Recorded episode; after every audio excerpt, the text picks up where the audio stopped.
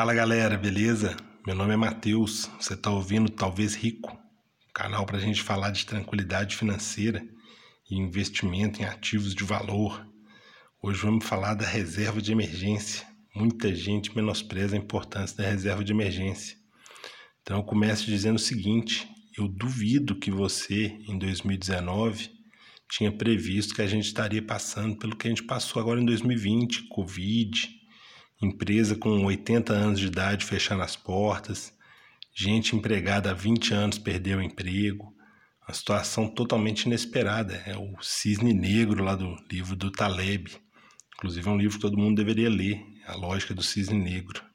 Importante para investidor, para tudo. Fala de controle de risco aí dos cisnes negros que aparecem para a gente. E sobre reserva de emergência, não tem muito mistério como o nome diz, é aquela reserva que a gente tem para a hora que surge uma emergência, surge um problema.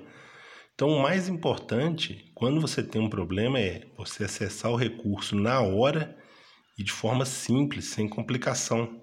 Então, por isso que a caderneta de poupança é a melhor opção para reserva de emergência. É um dinheiro que você acessa imediato, não tem que falar com o gerente, não tem D2, D nada não paga imposto de renda, não tem que gerar guia de nada, você simplesmente chega lá e saca o dinheiro. Então, ah, mas reserva, a poupança rende muito pouco.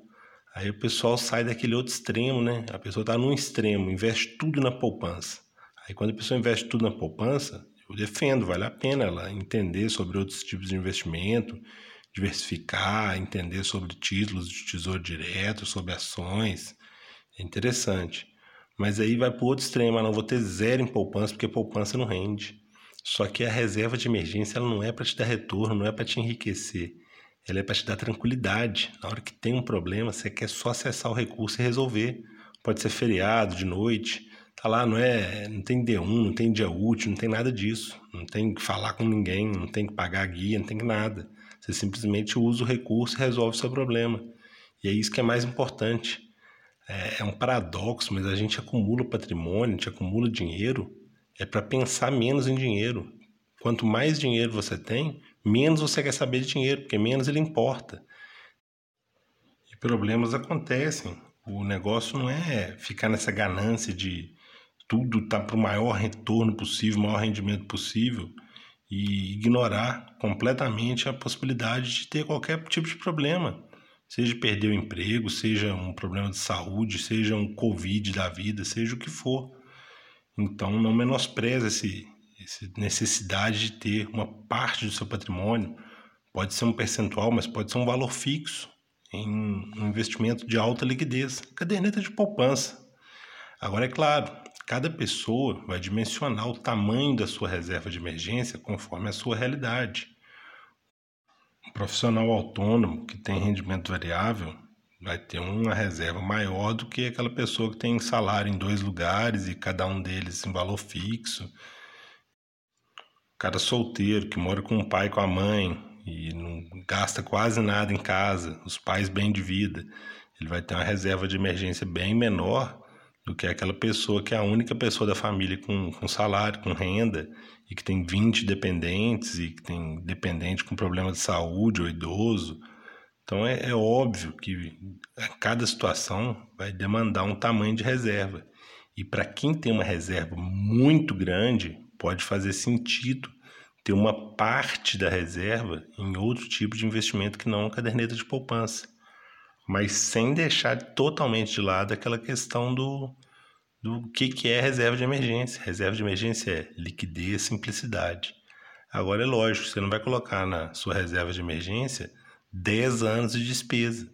E se você é o tipo de pessoa que corre um risco maior, então você tem muitos dependentes, é a única, é o, né, o que a gente chama de arrimo de família, é a única pessoa da família que tem rendimento, talvez valha a pena, por exemplo, você aumentar a sua renda fixa, porque aí a renda fixa funciona como uma segunda, um segundo nível de reserva de emergência. Falar em um segundo nível de reserva de emergência, por exemplo, num Tesouro Selic, que você não tem liquidez imediata, tem o risco do mercado estar fechado, tem outros aspectos que não atendem plenamente os critérios para ser reserva de emergência, mas é uma segunda camada, é um segundo nível você tem um tempo maior para chegar a mexer nesse, nesse valor. Você tem primeiro, lá no primeiro nível, aquele valor que está em poupança, que está em conta, que é acesso direto, simples. Então aí sim, para reservas grandes, você pode falar num segundo nível, mas nem precisa, porque aí já vira um investimento, você só aumenta a sua renda fixa. Você só redimensiona os seus percentuais considerando a sua realidade. Então já faz parte do seu planejamento. E inclusive o nome reserva de emergência é uma firula, porque a gente pode simplesmente chamar de poupança, de dinheiro em conta, caixa. Cada pessoa chama de um jeito. O mais importante é você entender a importância de ter pelo menos uma parte, ainda que seja uma pequena parte do seu patrimônio, em ativo de liquidez imediata e não sujeito à marcação a mercado, que é a melhor opção de todas, a caderneta de poupança. Internaliza isso. A gente acumula dinheiro para não pensar em dinheiro. A gente acumula patrimônio não é para ter mais dinheiro, não é para ter mais patrimônio. A gente acumula patrimônio para ter mais tranquilidade. Então não fica nessa ganância aí de, não, vou colocar tudo no, no investimento ali, vai dar o maior retorno e que vai ter o maior rendimento. Em primeiro lugar, que isso costuma dar errado e costuma ter até um rendimento menor. E mesmo que fosse verdade, o rendimento não é a única coisa para investir, não. A gente investe para ficar é, tranquilo, confortável. E você acessar recursos na hora que você precisa, na hora que você tem um pepino isso aí é algo assim inestimável, é algo valoroso demais, é importante demais. Você ficar na ganância aí acaba tendo até o, o efeito oposto. E outra, você quando surge emergência, tem hora que não é só emergência, não. É uma certa. Até arrepio falar essa palavra, mas tem hora que surge também uma oportunidade.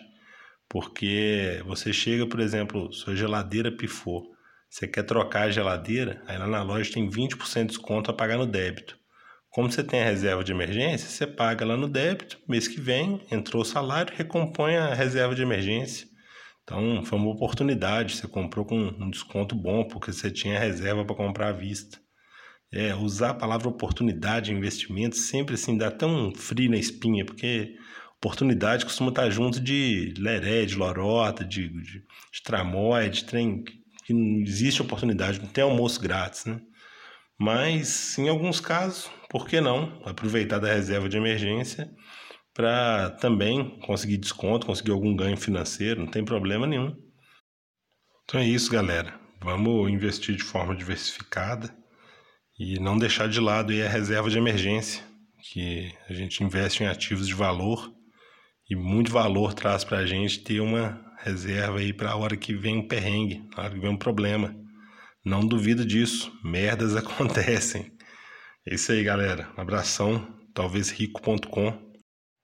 Valeu.